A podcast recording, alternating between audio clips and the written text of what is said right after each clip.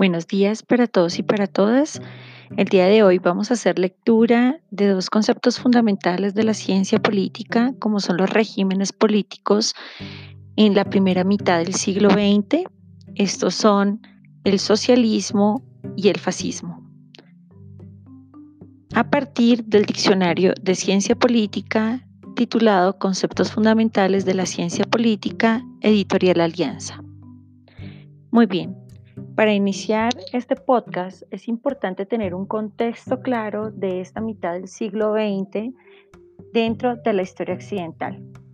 Para ello recordemos que la Primera Guerra Mundial se desarrolla entre 1914 a 1918 y la Segunda Guerra Mundial va de 1939 a 1945. A lo que llamaremos periodo entre guerras será el tiempo desarrollado en medio de estas dos guerras, la Primera Guerra Mundial y la Segunda Guerra Mundial.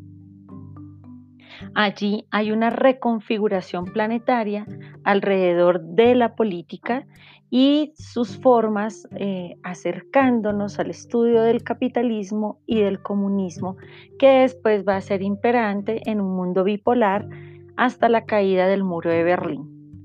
Muy bien, entonces para iniciar esta lectura vamos a empezar con el socialismo. Socialismo. Corriente de pensamiento dotada de una infinidad de expresiones ideológicas concretas que vienen a coincidir en la búsqueda de la igualdad entre los hombres que, entre ellos, son o deberían ser socios y no lobos. Para tal fin, su principal instrumento consiste en la sustitución, más o menos radical, de la libertad individual y la propiedad privada por la comunidad solidaria y la colectivización de los medios de producción.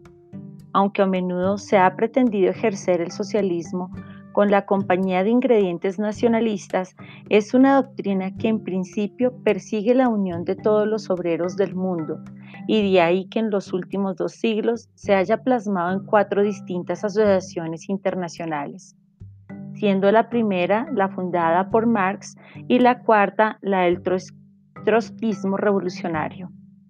En efecto, el término ha sido usado por el marxismo, tanto en su expresión teórica como en su plasmación doctrinal, aunque el movimiento político radicalmente igualitario que más se proclama heredero de Marx, prefirió adoptar la etiqueta comunista en torno a la llamada Tercera Internacional. Por el contrario, los partidos socialistas, normalmente más importantes en las democracias occidentales, corresponderían a esa izquierda clásica, a menudo vinculada al sindicalismo de clase que no se opone a ciertos aspectos del liberalismo y del capitalismo, el gradualismo socialdemócrata. De la Segunda Internacional es el más perfecto ejemplo de adopción de la idea de socialismo, tan ampliamente revisada que acepta ciertas bondades del mercado. De hecho, el socialismo utópico de Saint-Simon en el siglo XIX, que inspiró el uso moderno del concepto, se caracteriza más por el ideal de fraternidad que por el de igualdad. Tal énfasis hace que la libertad de cada miembro de la comunidad no desaparezca necesariamente y de ahí la clásica definición del movimiento que para Lux aspira a conferir a la sociedad como un todo en vez de los individuos la propiedad y la administración de todos los bienes, ya sean creados por el hombre o por la naturaleza, con el propósito de que los incrementos resultantes de la renta nacional sean distribuidos de forma más equitativa sin que por ello descuide la motivación económica del individuo, su libertad de empleo o su elección de consumo. Muy bien, este es el primer concepto, que es el socialismo, como vemos, está escrito al pensamiento de izquierda. El socialismo se va a gestar en el siglo XIX, sus ideas se consolida en el siglo XX y tiene unas ideas muy importantes como la idea de la igualdad, la idea de la equidad. Vemos que de allí se desprende el comunismo y la versión, digamos, eh, que mezcla ese liberalismo económico, ese mercado, pero con, un, control del Estado, la vamos a llamar socialismo. Nos hace una invitación esta lectura y es que los seres humanos debemos colaborarnos unos a otros en un sínodo de igualdad. Esto cuando se refiere a que debemos ser socios y no lobos. Es muy importante tener esta premisa presente porque es donde se va a desarrollar después el mundo bipolar, como les decía, en una división del mundo post Segunda Guerra Mundial entre capitalismo y comunismo. Y entonces ahí van a prevalecer las ideas de la igualdad y su contraparte las ideas de la libertad.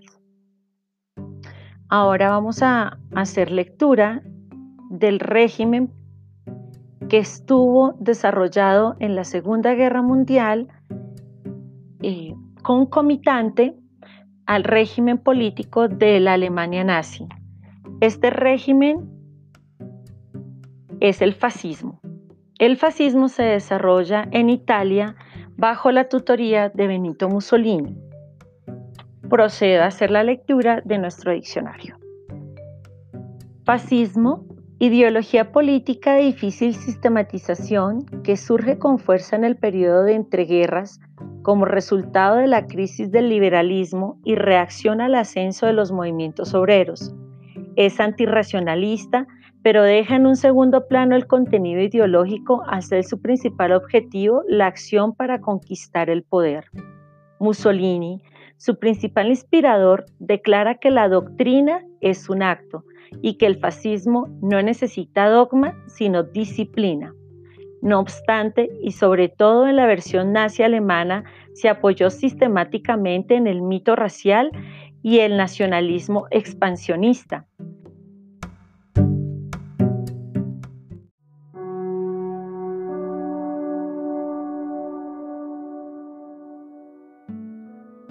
El simplismo de la teoría fascista se expresa en maniqueas distinciones donde los demócratas, en permanente conspiración, personifican el mal que hay que combatir.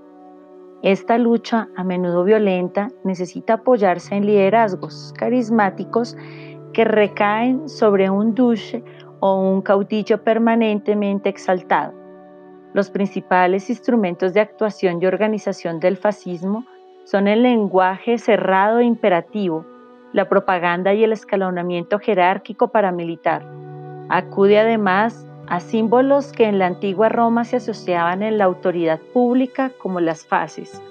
Abro paréntesis. Un fajo de varillas atadas que simboliza la unidad popular del que resalta un hacha a modo de liderazgo. Cierro paréntesis.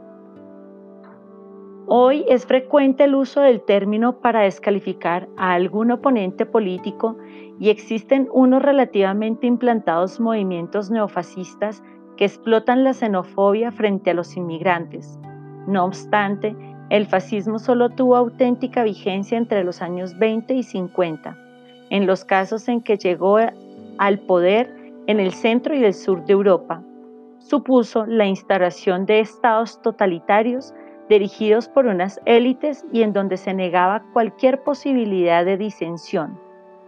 Socioeconómicamente, y aunque consideraba la desigualdad como la simple muestra de la selección natural de los mejores individuos, utilizó formas organicistas corporativas que pretendían eliminar los conflictos entre las clases apoyándose en cierta retórica igualitaria.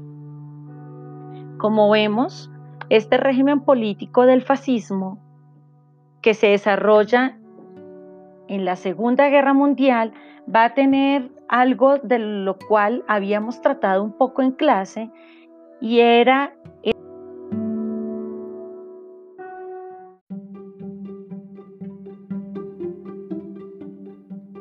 Montesquieu me va a hablar de la importancia de la división de los poderes ya que hay una regulación de un poder hacia otro cuando, o un equilibrio de poder, mejor lo podríamos llamar así, un equilibrio de poder. Cuando hablamos de totalitarismos, estamos hablando que un solo poder o una sola persona tiene toda esta capacidad de dominio y de mando y de poder. Imagínense ustedes a un solo individuo como en la Segunda Guerra Mundial, como en Alemania, de Hitler o como la Italia de Mussolini, en donde una sola persona detenta ese poder. Pues, ¿qué pasó? Lo que vimos y datamos en nuestra historia, en donde se suprimen las libertades, se abusa de ese poder, se hace uso de una violencia extrema y se domina a pueblos. En este caso, en el caso del fascismo, vamos a ver que también tienen una fobia en contra de los inmigrantes, esto se le da a llamar xenofobia. Recordemos que en este contexto de esta Segunda Guerra Mundial hay una persecución no solamente al pueblo judío, sino que una persecución a, la, a las personas que son gays, a los afrodescendientes, entonces también son víctimas de estos regímenes que como vimos eh, suprimen las libertades. Entonces, estos son los contextos en los que se mueve el mundo a comienzos del siglo XX, una eh, radicalización de la derecha, que la vamos a llamar fascismo, y empieza a consolidarse el movimiento socialista en la Unión de Repúblicas Soviéticas Socialistas, la URSS, posteriormente llamado Rusia, en donde vemos esta expresión de la equidad y la igualdad. Entonces, hasta aquí viene la clase del día de hoy. Espero eh, vuelvan a escuchar este audio, lo escuchen despacio, saquen de pronto las palabras que no entiendan y eh, estoy presta para cuando tengamos la clase poder debatir al frente de los conceptos aquí expuestos y aclarados. Muchísimas gracias.